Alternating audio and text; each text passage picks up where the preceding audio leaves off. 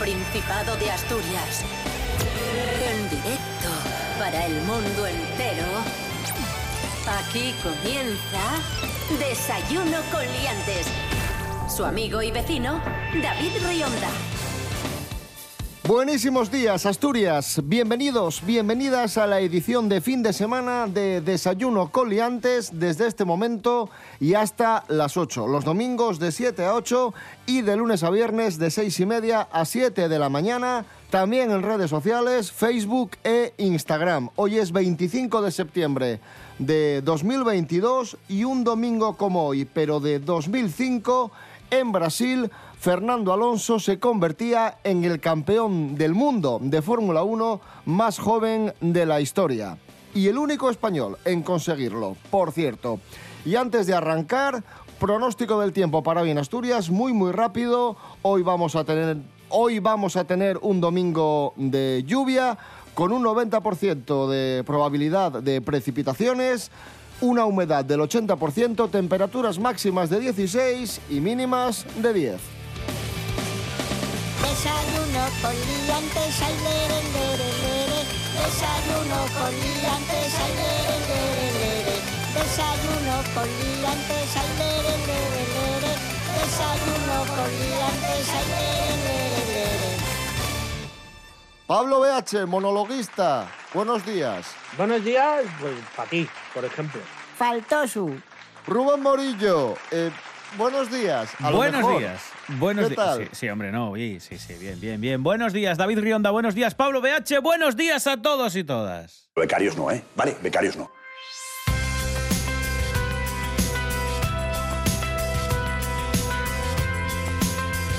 Comenzamos el programa de hoy en Oviedo, donde han abierto el primer criptobar. Mec. Noticia de la voz de Asturias.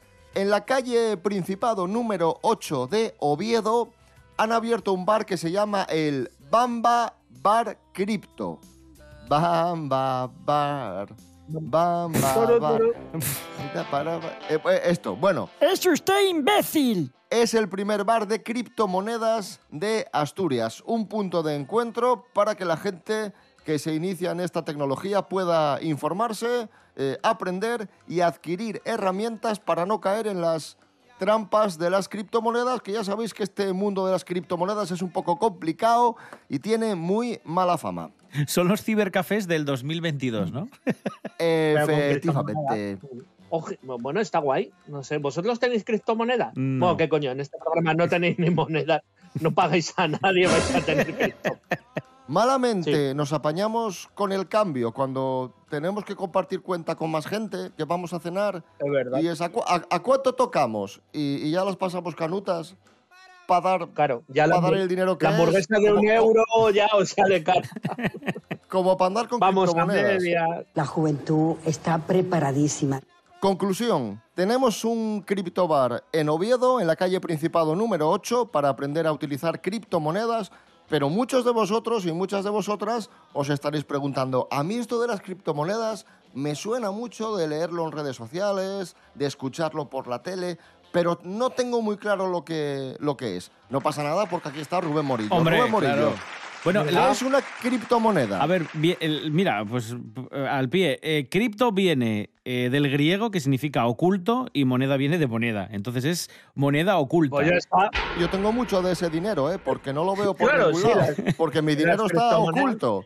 Se les No llama existe. así, se les llama así, pero bueno, ya sabéis que es dinero digital, ¿vale? No existe, no es un dinero que exista físicamente y su funcionamiento se basa en algoritmos matemáticos y utiliza técnicas de internet, de cifrado sobre todo, para generar eh, unidades monetarias, es decir, lo que sería un Bitcoin, que es el más conocido, y verificar esa transacción económica. Vale, has dicho dinero digital, ¿Mm? pero no tiene nada que ver con el dinero que yo utilizo para comprar, por ejemplo, algo y utilizar el móvil, porque ese dinero es de verdad. Ese dinero es de verdad. Ese dinero, bueno, lo, que, tiene... lo que es digital es el proceso de pago. Eso es. Una cosa es que el proceso de pago que tú haces con tu teléfono móvil, eh, pues eso sea a través de internet o a través del teléfono móvil, pero tiene eh, un respaldo económico en una moneda de verdad que es el euro. En este caso, la moneda vendría a ser el Bitcoin, que no la, digamos, eh, gestiona ningún gobierno, sino que la gestiona toda la red, todo el blockchain, ¿no? Eh, que es como se llama, toda la red de usuarios que confían en el, en el Bitcoin. Curiosidades de esta moneda. Bueno, eh, ahí va. transacciones curiosas. En 2010, eh, dos pizzas del Papa John's, de la conocida Papa John's, se vendieron por 10.000 bitcoins. ¿Qué dices tú? Bueno, vale. ¿A cuánto estará el bitcoin? Claro, de aquellas el bitcoin no valía prácticamente nada y 10.000 bitcoins equivaldrían a unos 30 euros.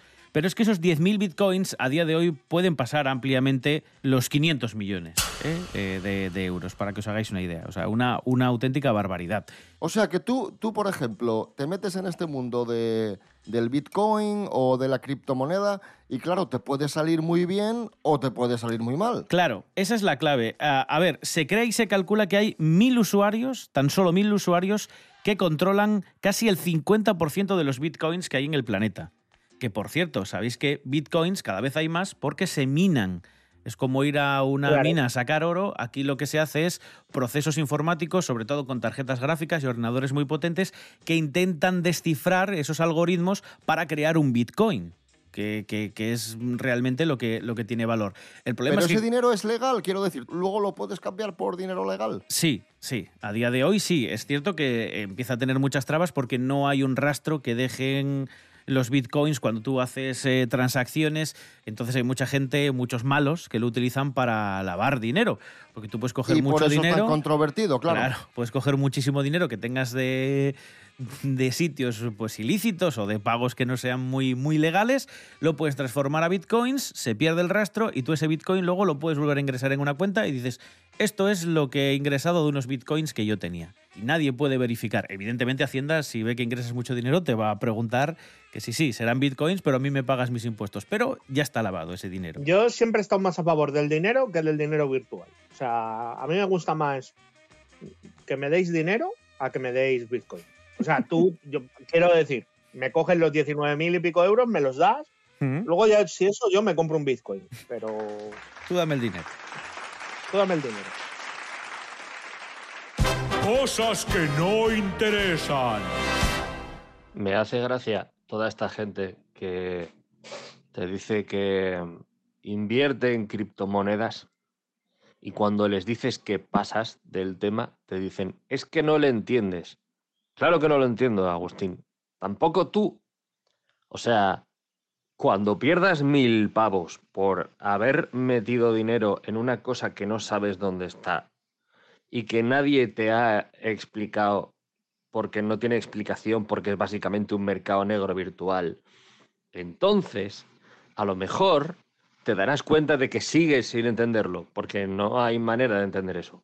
O sea, la gente ahora se cree broker y pilla los mil pavos que ha conseguido eh, después de vender muebles en Wallapop y a lo mejor igual es posible que, que sean tan tontos como yo, pero mil pavos más pobres. Cosas que no interesan. Seguimos en Desayuno Coliantes en RPA, la radio del Principado de Asturias. Recapitulando, en el arranque del programa hablamos de ese criptobar que han abierto en la calle Principado número 8 de Oviedo y continuamos hablando de establecimientos hosteleros, en este caso de un restaurante que ha sido viral por la respuesta a una reseña racista. Nos lo cuenta Lorena Rendueles. Buenos días, Lorena. Buenos días, David. Buenos días, liantes. Las reseñas de los restaurantes a veces pueden ser muy útiles y en otras ocasiones pueden ser muy dañinas con sus comentarios, sobre todo si son comentarios xenófobos. Esto es lo que sucedió en un restaurante en Ciudad Real. Un usuario dejó esta reseña y cito textualmente. Más de una hora para que nos traigan la comida. Tienen a un chaval joven, un moro, que no tiene ni la ESO, que parece un pollo sin cabeza, solo da vueltas. Una vergüenza, no volveremos más. Y si siguen tardando y teniendo inmigrantes sin estudios, pondremos una hoja de reclamaciones. Obviamente el dueño del restaurante salió en defensa de su empleado con la siguiente contestación. Imaginamos que tiene el conocimiento justo para pasar el día o algún tipo de retraso madurativo. Si tardó la comida, imagina si hubiéramos sabido que juzgas a la gente por su origen o estudios. Directamente no hubieras cenado. Quiero pensar que esto es un fake porque nos da pena que la gente piense así a estas alturas. Este chico es una persona excepcional. Siento ponerme a tu altura con el insulto, pero no mereces otra cosa. Nos alegra enormemente saber que no volverás a nuestro local. El intercambio de mensajes fue publicado en una red social que se hizo viral con respuestas como esta clase de clientes deberían tener prohibida la entrada a cualquier establecimiento. Hasta la próxima, liantes. Gracias, Lorena Rendueles. Eh, mañana se cumplirán 31 años del fallecimiento de ese artista que tanto nos gusta y que tanto echamos de menos, el asturiano Emilio Aragón. Tino Casal. No, Sí, no, Ah, pues Emilio Casal. Emilio, gracias a Dios, de momento está vivo. Tino Casal. Escuchamos Noches de Perros.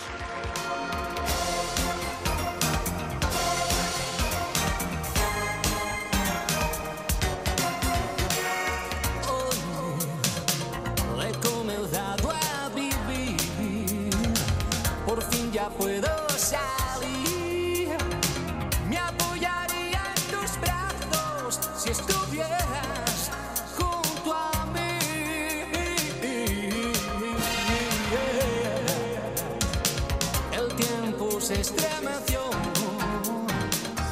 justo al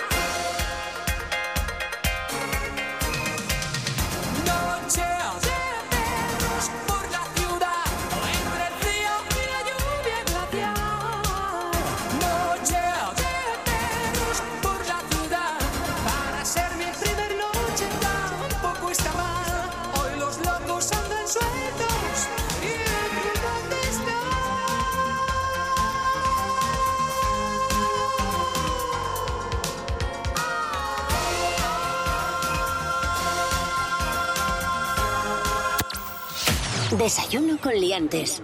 Seguimos en Desayuno Coliantes en RPA, la radio autonómica de Asturias. En los últimos meses estuvimos pendientes y fuimos informando puntualmente un día a la semana, dos días a la semana, del caso este de, de Luis eh, Lorenzo. Mm, Ya sabéis, para el que no esté muy puesto en el tema, lo voy a resumir muy, muy rápido. Luis Lorenzo es un actor y presentador español, secundario, que está casado con una chica que tenía una tía asturiana. Y esta pareja se hizo cargo, se hizo cargo de, de la tía, la cuidaba, se la llevó a Madrid, de grado se la llevaron a Madrid y esta señora murió en circunstancias muy extrañas. Y desde entonces están investigando a esta pareja porque se cree que la pudieron envenenar para sacarle la herencia. ¿Cuáles son las novedades de- del caso? Las novedades son que sigue abierto el caso, evidentemente, y siguen pasando a declarar muchos de los implicados en todo este telar, que es bastante complicado. Han hablado los médicos y es muy importante lo que, lo que tengan que decir, sobre todo porque, según parece, esa intoxicación por los metales pesados de la tía Isabel puede darse de forma natural post-mortem. Lo que ocurre es que aquí hay discrepancia con ah, algunos de los expertos. Unos dicen que puede darse, que sí, que aparezcan esos restos de metales pesados en el cuerpo una vez fallecida, pero otros aseguran que no en las cantidades en las que apareció en el cuerpo de, esta pobre señora, ¿no? De, de Isabel. El tema está en que tienen que declarar estos médicos porque parece ser que es el único resquicio que podría cerrar todo el círculo, a pesar de que tenemos muchos otros indicios que se han sabido estos días, como por ejemplo que ya sabemos cómo intentaron engañar al banco Luis Lorenzo y su pareja Arancha Palomino. Y lo hicieron porque Luis Lorenzo, eh, aquello de que se hacía pasar por abogado es completamente real. Él apareció en la sucursal bancaria diciendo que era el abogado de esa señora y que tenía que tener acceso a las cuentas. Y también sabemos por qué la señora no contestaba al teléfono, que sí que tenía un teléfono móvil, que le llamaban muchos familiares, pero que nunca contestaba. Resulta que este teléfono móvil... Un, inciso, un inciso, Rubén Morillo, para que la Sí. gente lo entienda. Como os comentaba antes, esta señora vivía en Grau, su sobrina Arancha Palomino se la lleva a Madrid y la familia asturiana de la tía Isabel se quejaba de que estaba aislada, que no tenían forma de comunicarse con ella, por lo tanto estaban eh, bastante preocupados por, por su salud, salud que se deterioró en- en muy pocos días. Eh, los familiares, como dices, intentaban localizarla y la Guardia Civil sí que llegó a encontrar el teléfono de la tía Isabel, vio que evidentemente no tenía casi llamadas, no, no tenía mucha actividad, casi siempre estaba apagado. Y lo curioso es que encontraron que el móvil estaba sobre un armario con la batería quitada, es decir, como para que la señora no pudiese acceder a su teléfono personal y que no tuviese así contacto con, con familiares. De hecho, en televisión estos días, eh, en concreto en el programa de, Ana Rosa, han logrado hablar con uno de los amigos de esta señora, de Isabel, que decía que él empezó a notar algo raro porque no podía localizarla. Desde que se había ido a Madrid, que se iba de vez en cuando a visitar a su familia, que la última vez no, no la lograba localizar. Ha dicho muchas otras cosas, las hemos unido todas y quiero que escuchéis este audio porque da bastantes claves este señor. Desde que marchó por Madrid no cogemos- a mí no me cogemos el teléfono, ya por ahí más gente al por tampoco. Llamé aquí a casa varias veces al fijo y no me lo cogió. Llamé al móvil y tampoco. Estaba allí Arancha. Y digo, ¿qué pasó con Arancha? Que es, es porque tan guapa como estaba, tan fuerte como estaba. Y se fue un hito. A mí no me dijo nunca de que tenía enfermedad ninguna. No le gustaba ir a Madrid. Decía que estaba más a gusto en su casa. Yo cada detalle que aparece de, de este caso es que es más sorprendente y más raro. es todo lo contrario de quitarle hierro al asunto, ¿eh? Es como que vas, vas metiendo como más capas y llega un momento que dices, bueno, bueno, tampoco podemos hacer juicios de valor. Claro, claro, esto- Pero que pinta mal, pinta mal, pinta mal.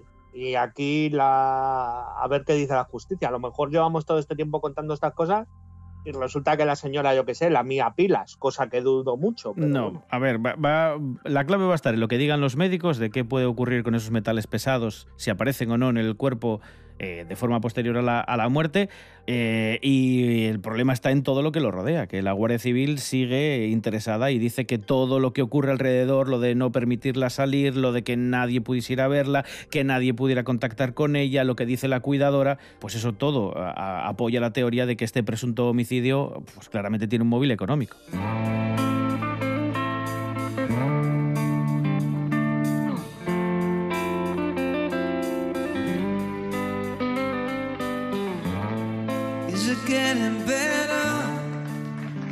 Estamos en Desayuno con Liantes en RPA, la radio del Principado de Asturias.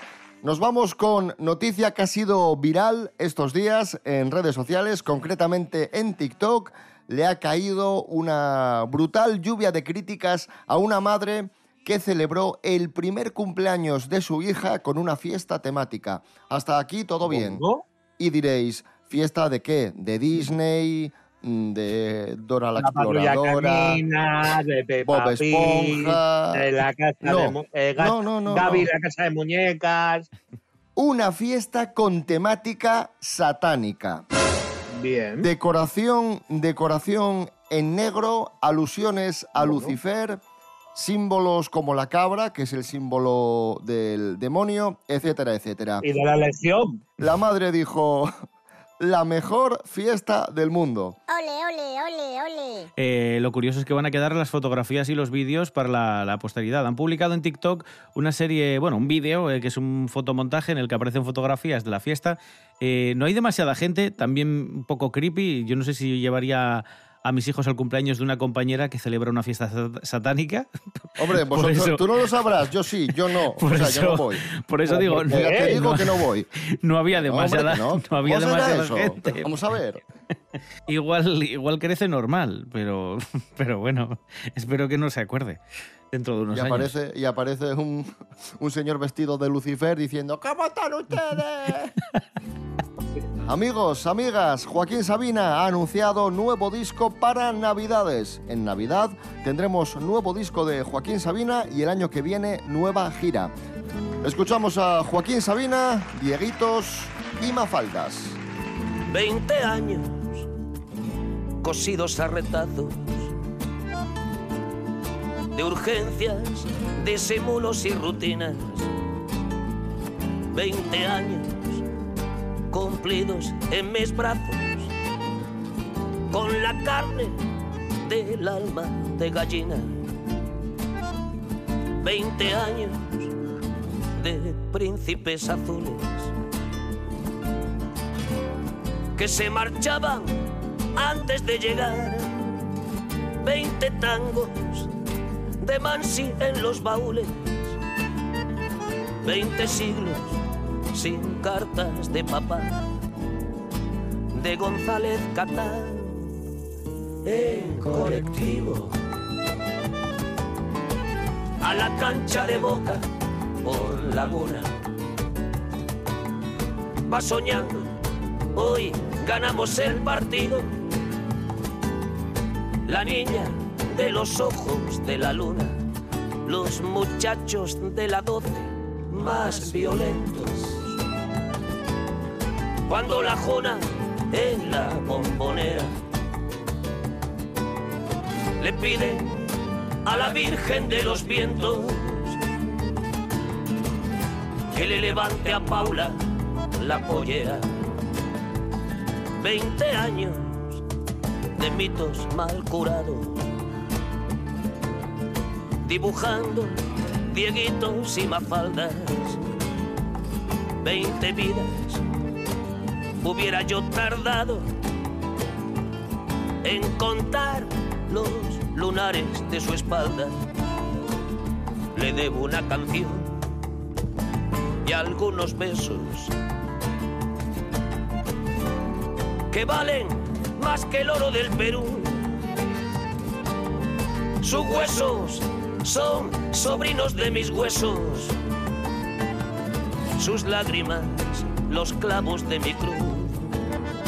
De González Catán, el colectivo. A la cancha de boca por Laguna. Va soñando Hoy ganamos el partido.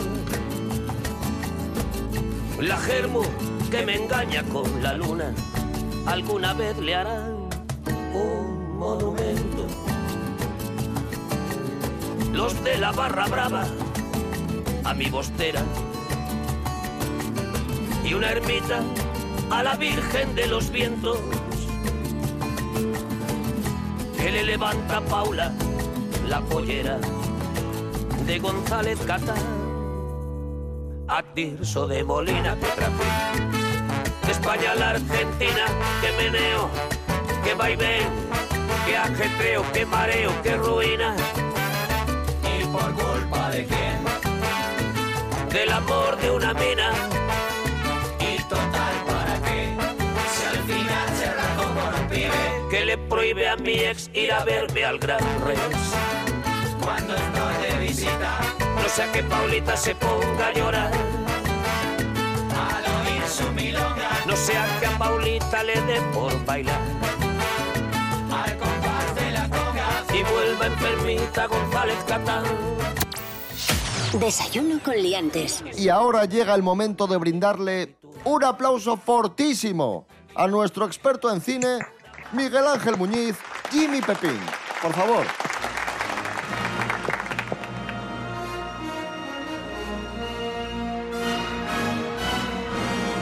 Hoy en cine olvidado y maltratado tenemos una película de nuestro querido Sylvester Stallone, Pánico en el túnel. Si uno quiere salir de la isla, Puede hacerlo por encima del agua o por debajo de ella. Esta noche, sin embargo, se aconseja a los transeúntes que eviten el túnel.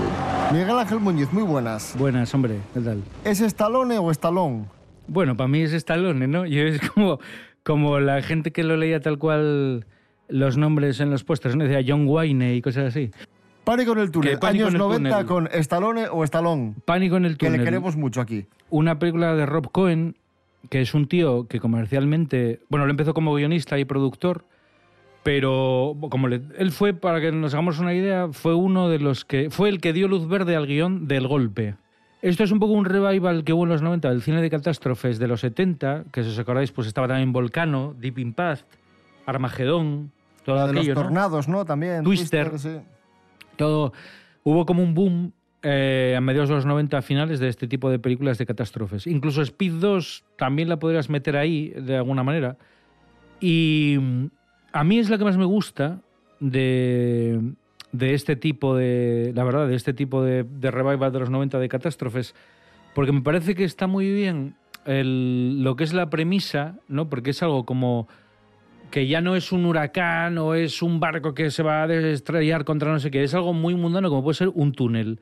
Y algo que puede parecer eh, pues una- cosa que casi anecdótica, como un accidente, un colapso en un túnel, y se puede liar ahí, pues la que, la que se lía, ¿no? En la película. Y luego tiene una. Una, no estructura tampoco, pero una subtrama, digamos, muy de Stallone, que son las historias de redención, ¿no? En este caso, pues el personaje de Stallone, que se llamaba Kid Latura, si no recuerdo mal, era un tío que había estado en el servicio de emergencias de Nueva York, que lo habían echado por una cosa ahí, que en- una especie de muertes que no quedaron, no se aclaró muy bien qué pasó ahí, y que al final lo tienen que traer de vuelta, tienen que contar con él para que entre dentro del túnel, pasando una serie de pruebas, también con una, una historia muy dinámica y tal, ¿no? Con unos ventiladores, un tiempo y todo eso. Y luego es hacer un plan, trazar un plan para buscar a los supervivientes y conseguir salir, ¿no? Un entretenimiento que está bien construido, que está bien ejecutado por gente competente y que son cosas difíciles de hacer. Yo creo que eso siempre lo valoré mucho, ¿no? Hay películas que ves y dices tú, tío, esto se lo curraron un poco los que lo hicieron, ¿no? Y dices tú, bueno, esto, tío... Y hay otras que dices tú, hostia, esto es jodido.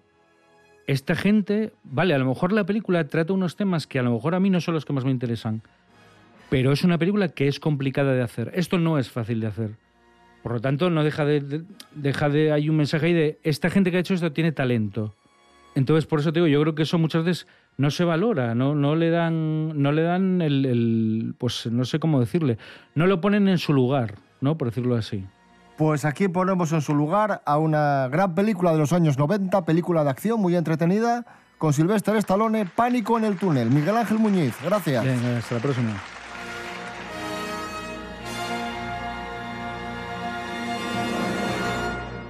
Sentado a mi izquierda, el monologuista gijonés, Fran Estrada. Fuerte el aplauso para él. Ahí está. ¿Qué tal? Buenos días. Bravo, Fran Estrada. Estoy lleno de energía, el ya. pulso mañanero.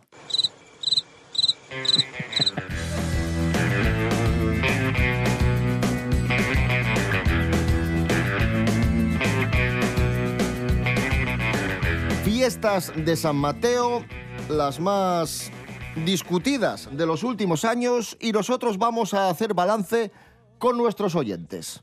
Hemos hecho una encuesta en Instagram. Pelos como Scorpions. He dado varias alternativas de, de calificaciones. Vale. De 0 a 3 puntos, de 4 a 5 puntos, 5 a 7 y 8 a 10. O sea, un suspenso, un aprobado justito, un normal Y un sobresaliente. Y un sobresaliente. Eso vale. es.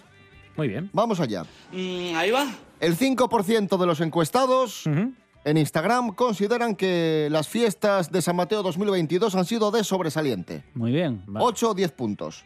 Eso el 5%, ¿no? El 5%. El 16% pone un aprobado eh, notable. Notable, Bien notable. bueno. Vale. 5 o 7 puntos. Bueno. El 18% un aprobado, raspado o insuficiente alto.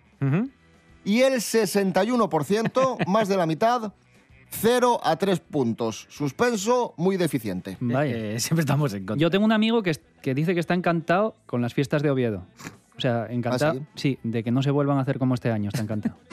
Pregunta, lo mejor de las fiestas en general y aquí coinciden muchas personas. La gran mayoría me ha dicho que fuegos artificiales. Anda, ¿Qué es lo mejor? Que lo mejor han sido los fuegos artificiales que... Eso es porque no habéis tenido drones. Eh, hu- hubo, hubo bastante crítica al horario, porque eh, fue muy Ah, eso temprano. eso, mi compañero Se de tiraron trabajo- a las 10 de la noche. Mi compañero de trabajo se quejó de eso. Me, Pero dice, "Me van a fastidiar la cena. Pero el espectáculo debió estar muy bien, porque los tiraba la famosa Caballер, la empresa esta valenciana. Fueron los Eh, mismos que tiraron los de Begoña. Exacto, Montserrat. sí, sí, sí. no, no. La empresa de Caballer es muy famosa Ah. de, de pirotecnia. Y sí, en, en Gijón también los tiraron ellos, pero es verdad que en Gijón se vieron peor, porque hubo mucha, mucho humo, no había... No hay viento, no, había viento, para llevarse el humo. Y en Oviedo quizás, como no hay bruma y eh, pues habría algo de viento, se vieron muy bien, la verdad. Pues como decís, este año los fuegos, que parece que han gustado a los obetenses y las obetenses, cambiaron de horario, 10 de la noche, más tempranín, para los niños, dijo el ayuntamiento de, de Oviedo, y se tiraron desde el Parque Tuero Bertrán. Cambiaron también de, de emplazamiento. ¿Pero se tiraron los niños?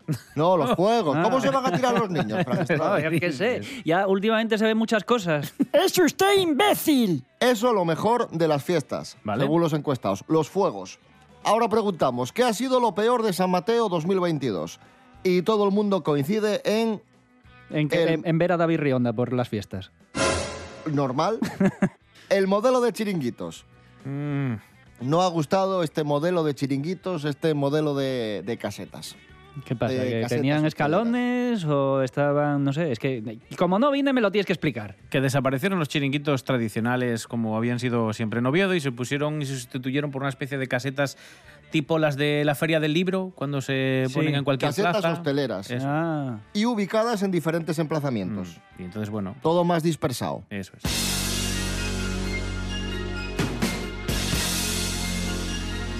Y hablando de San Mateo, otro episodio llamativo de estas fiestas de San Mateo, haciendo balance de lo que ha sido San Mateo 2022, fue el vídeo viral del teniente alcalde de Oviedo, Ignacio Cuesta, de Ciudadanos, bailando con una brasileña en el desfile del Día de América en Asturias. Un episodio marchoso. un episodio marchoso y electrificante Sí, sí. que vimos en TPA en directo, la retransmisión de nuestros compañeros de Conexión Asturias. Escuchemos. ¿Cuánta gente? Miren qué ritmo también. Eso tiene que ser Brasil. Parece capoeira, ¿verdad? Y samba al mismo tiempo. Bueno, pues, Ahí está. pues entraremos en detalle Y también, porque hay mucho colorido, mucha música, mucha exhibición de ritmo en esos, en esos cuerpos. Esos cuerpos, como el de Nacho Cuesta. Sí, exhibición de ritmo. Uf. ¿Qué te pasa, Rubén Morillo? Es que no, no tengo mucha opinión sobre este pasaje porque además vi fotografías que aparecieron en prensa también. sí, yo vi alguna foto que no me gustó mucho la A foto. mí no vamos, me- no sé por qué, pero Me parece un poco arcaico todo, pero es mi opinión, ¿eh? A situação econômica do nosso país necessita uma revitalização. A situação econômica do nosso país é de uma pobreza impressionante. Por isso digo que temos que trabalhar mais no campo, temos que trabalhar mais na cidade. Por isso digo que o lema nosso é de menos samba e mais trabalhar. Menos samba e mais trabalhar. Menos samba e Y mais ahí se ponía a bailar. Eh, Es gráfico. Pues ahí Genius, está. genius. El, el lema de Emilio Aragón en los 80 y el lema de Nacho Cuesta en los 2020. Menos samba y más trabajar.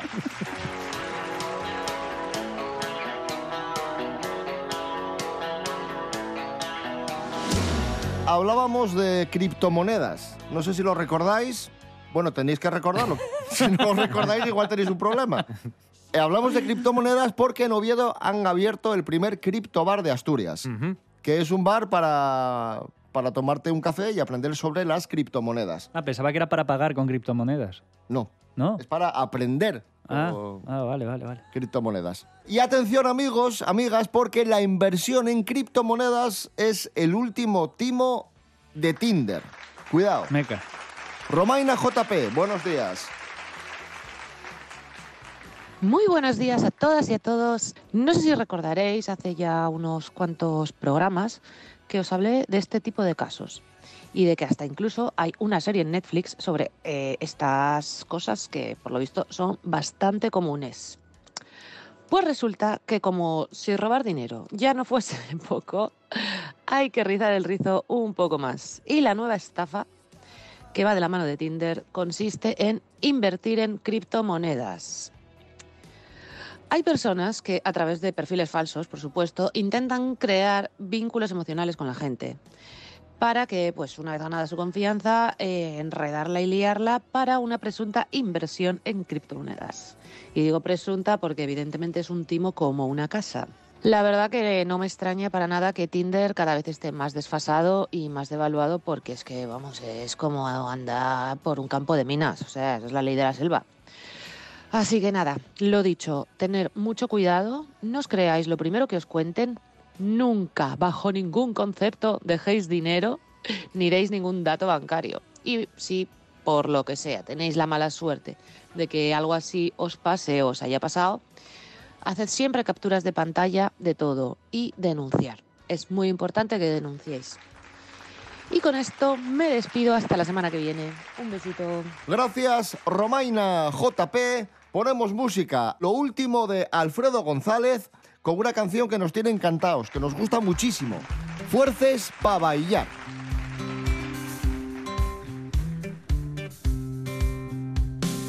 No somos sol, semiente y flor. Tú arreciendes al camfor.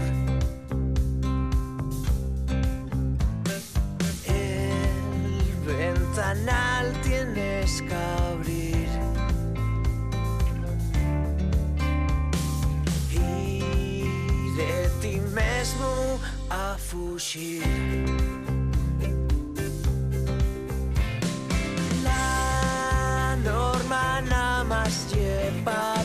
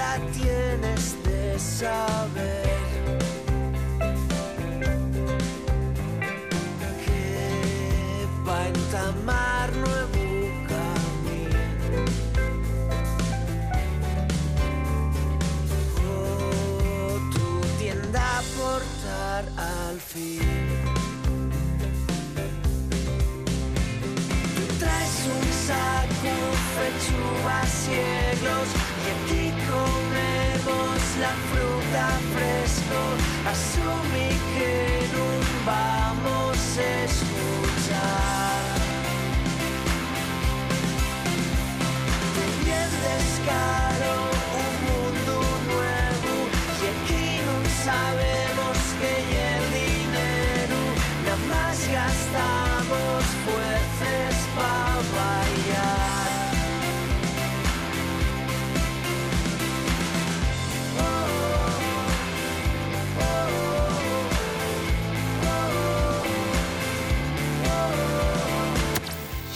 Desayuno con liantes. Seguimos en Desayuno con liantes en RPA, la radio del Principado de Asturias.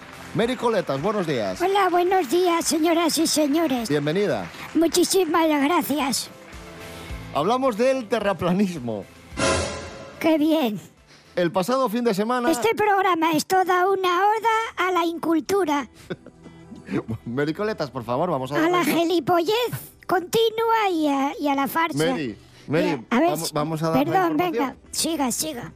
El pasado fin de semana se reunieron en Menorca terraplanistas de toda España. Concentración nacional de terraplanistas, más de 500 personas que consideran que eso de que la Tierra es un globo no es verdad y han dicho que es importante abrir los ojos y que nos dejen de engañar, porque la Tierra es plana. Yo creo que es gente que solo quiere ir de fiesta. Entonces le da igual que sea de terraplanistas que de globotarios. No sé Pero cómo qué- se Hacer, hacer vida social, ¿no? Conocer Sí, sí, gente. sí, ¿Qué me conocer estás gente, diciendo? sí, Que sí. hay allí estudiosos con títulos. Bueno, eh, Seguramente, ¿no? Que tengas el papelín no significa que seas una p eminencia. Eh, Mary Coletas, ¿quieres eh, desde aquí lanzar un mensaje a estas personas, a los terraplanistas, y has hecho una investigación y has descubierto que la Tierra no es plana? No, no, si yo eso ya lo sabía. Vamos a ver, listos. Si teóricamente la Tierra es plana, yo con un catalejo, lo que viene siendo un telescópido, yo puedo mirar desde aquí Nueva York, porque sería plano. Me pondría con un telescopio superpotente desde Galicia, miraría para allá y vería... Pero, uy, sorpresa, no se puede. Contra todo pronóstico, si yo pongo reto el telescopio, al final acabo viendo el espacio. ¿eh? La atmósfera y esas cosas. Porque el rayo va recto. Y por lo que sea, la Tierra como es curva, ¿eh? como es redonda, pues no, no funciona esto. Y por esa razón los faros se ponen para arriba, tontos del culo. Porque si los pones al mismo nivel no ves una puta mierda. Porque evidentemente como es curva, a 10 kilómetros ya se va para abajo el horizonte. Bueno, más de 10 kilómetros. Y por eso se ponen altos los faros. Porque si fuera plano, ¿para qué quieres, para qué quieres ponerte arriba si Por lo lo ves tanto, recto? estás confirmando que la Tierra es redonda, Hostias. Claro, joder. que por cierto, vaya casualidad, ¿eh? Miles y millones de estrellas, planetas y todos son redondos, ¿eh? Joder, qué puta casualidad. Nosotros como un tazo de mierda, ¿eh? Ya es casualidad, ¿eh? A la gente en general no os metáis en foros de gente que está aburrida en su casa, que no tiene ni gota de atención y tiene que inventarse mierdas semejantes como esto. ¿Eh? Y ya. Perfecto, Y otro día ya, si queréis, lo de la luna, porque también hay otros que dicen que ni siquiera fuimos a la luna. Los tontos de ellos son los mismos que no quieren mirar con el catalejo al horizonte. Pues apunta para la luna, verás allí el cráter y... la- A ver, habría que tener un telescopio muy potente, pero se puede ver dónde aterrizaron y todo. ¡Gelipollas! ¡Hostias! Investigation by Mary Coletas. Investiga. Investiga. No oye ello. Investigation by Mary Coletas. Bueno, Mary, ya, ya, el Esta otro día, sección me la va a comprar National Geographic. ya el otro día contamos unas manías de Carlos III que te desesperaron y, y- y que era para darle de comer aparte.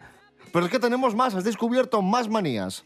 Sí, mire, tiene. Yo esta primera sí que la entiendo, porque a mí me, esto también me ofendería.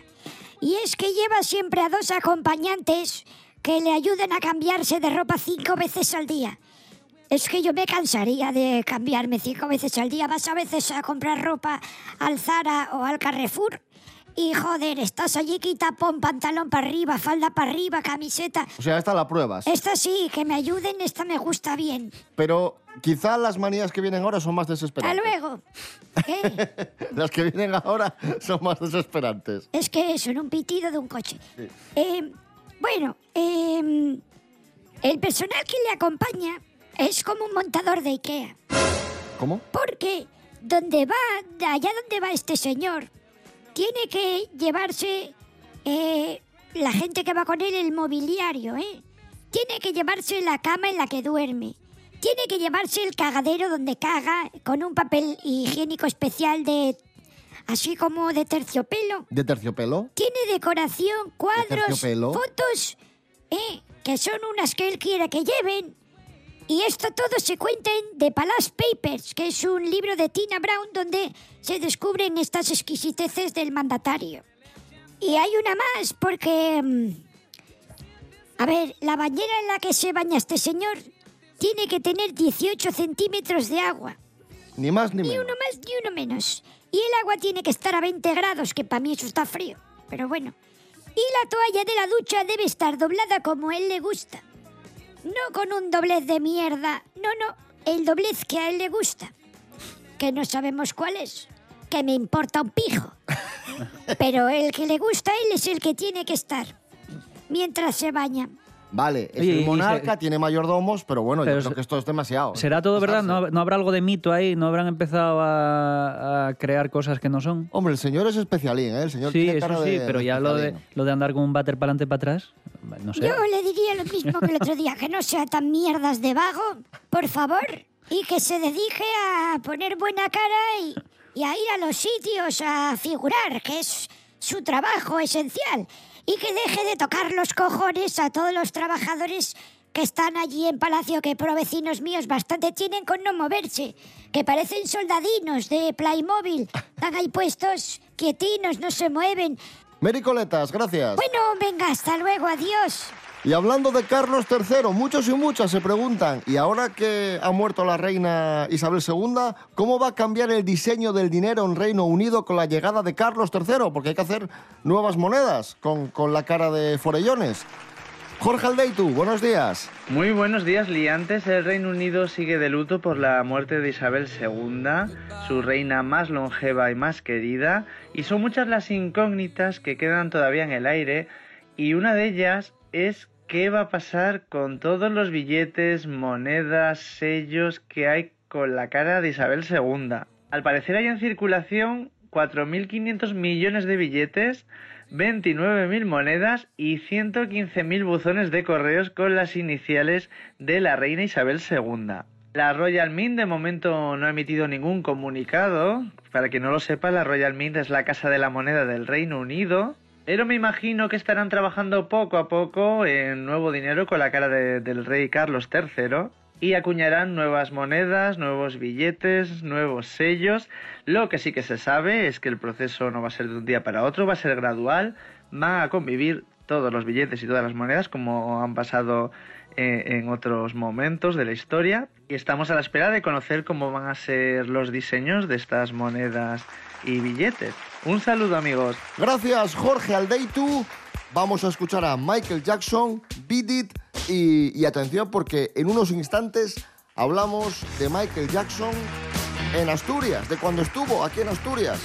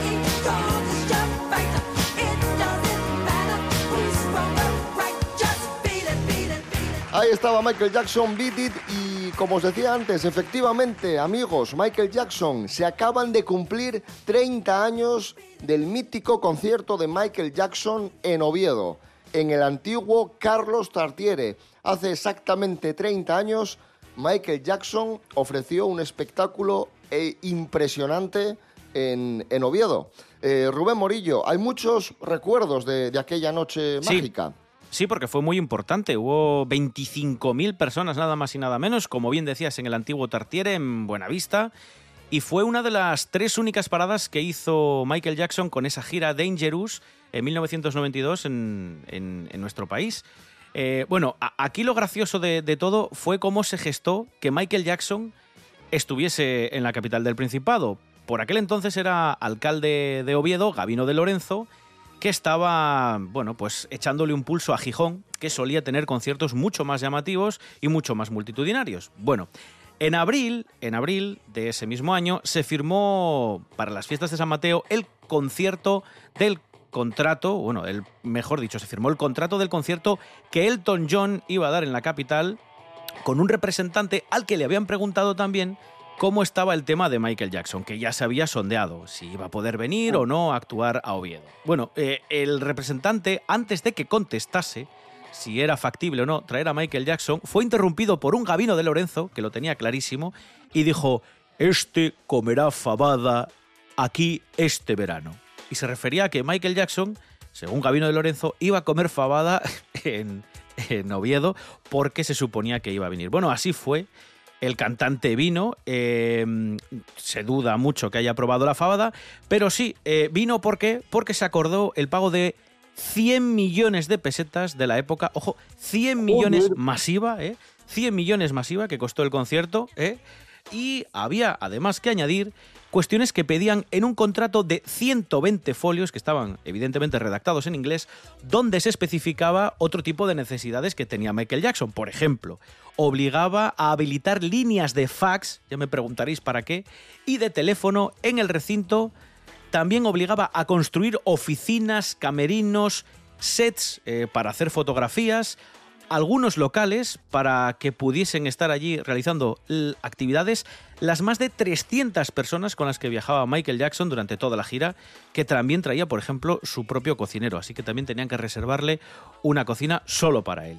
Eh, hubo muchos nervios el día del concierto porque cuando se estaba montando el escenario, dos de los tres trailers que, que venían hacia Oviedo volcaron, ¿eh? Volcaron en Toral de los Guzmanes. Esto está un poco Sí, más abajo de donde vives tú, Pablo. Eh, pero sí, volcaron allí dos, eh, dos camiones y estuvo a punto de no celebrarse el concierto, pero Gavino movió sus hilos y dijo, esto no se puede quedar aquí, hay que hacer lo imposible. Y entonces el propio ayuntamiento de Oviedo llamó a grúas Roshu, las famosas grúas Roshu asturianas, y tuvieron que desplazarse allí junto con otros tres camiones y un autobús para que pudiese venir toda la gente que se había quedado tirada en Toral de los Guzmanes para que pudieran llegar, evidentemente, montar la estructura y que se celebrase este concierto que, como decíamos, reunió a 25.000 personas y que mucha gente recuerda porque además tuvo invitados especiales. Y de hecho si además si tenéis eh, pues curiosidad lo podéis ver porque está colgado en redes sociales en YouTube en Dailymotion en este tipo de, de sitios donde se alojan vídeos y está entero el concierto de pe a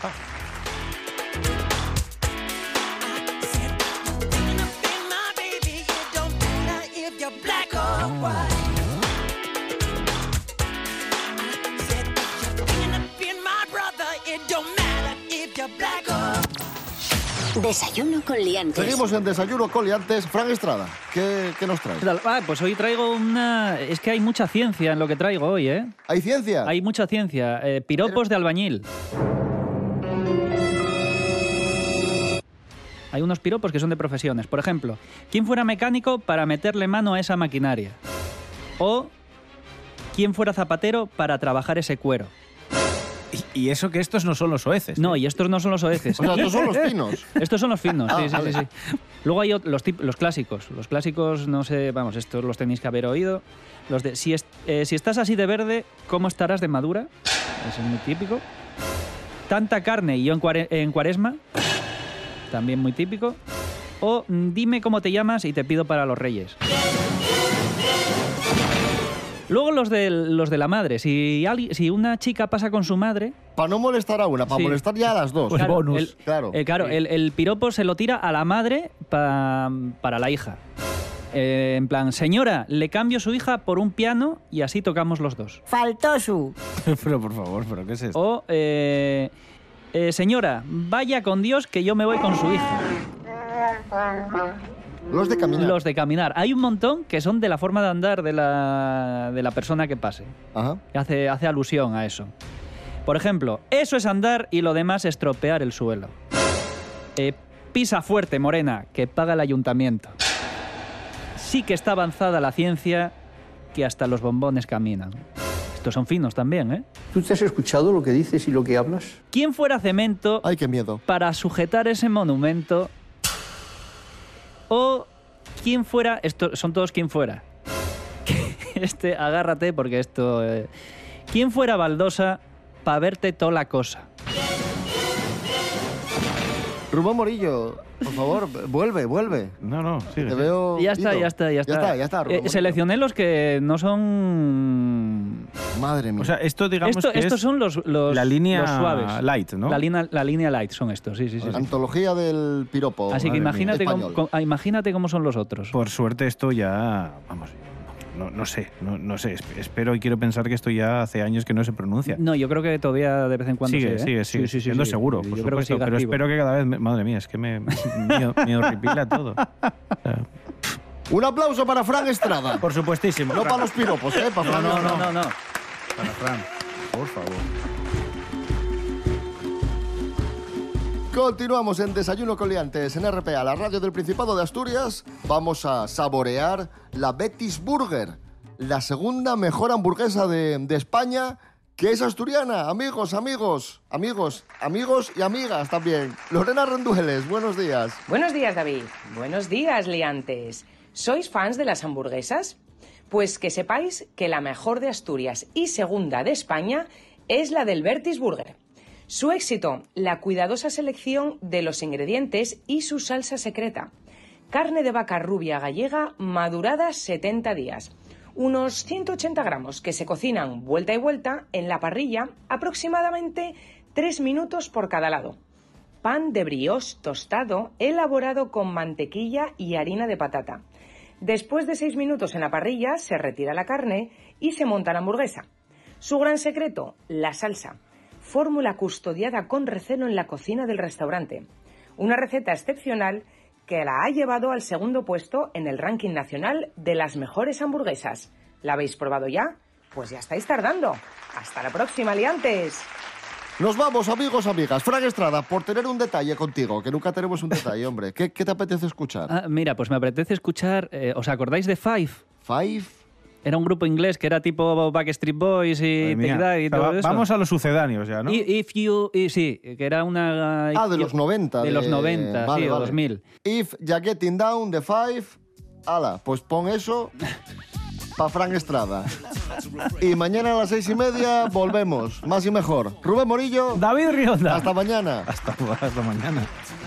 Fran Estrada, ahí te quedas con tus amigos de Five. Gracias, gracias. Vaya, vaya maromos que había ahí. Madre mía.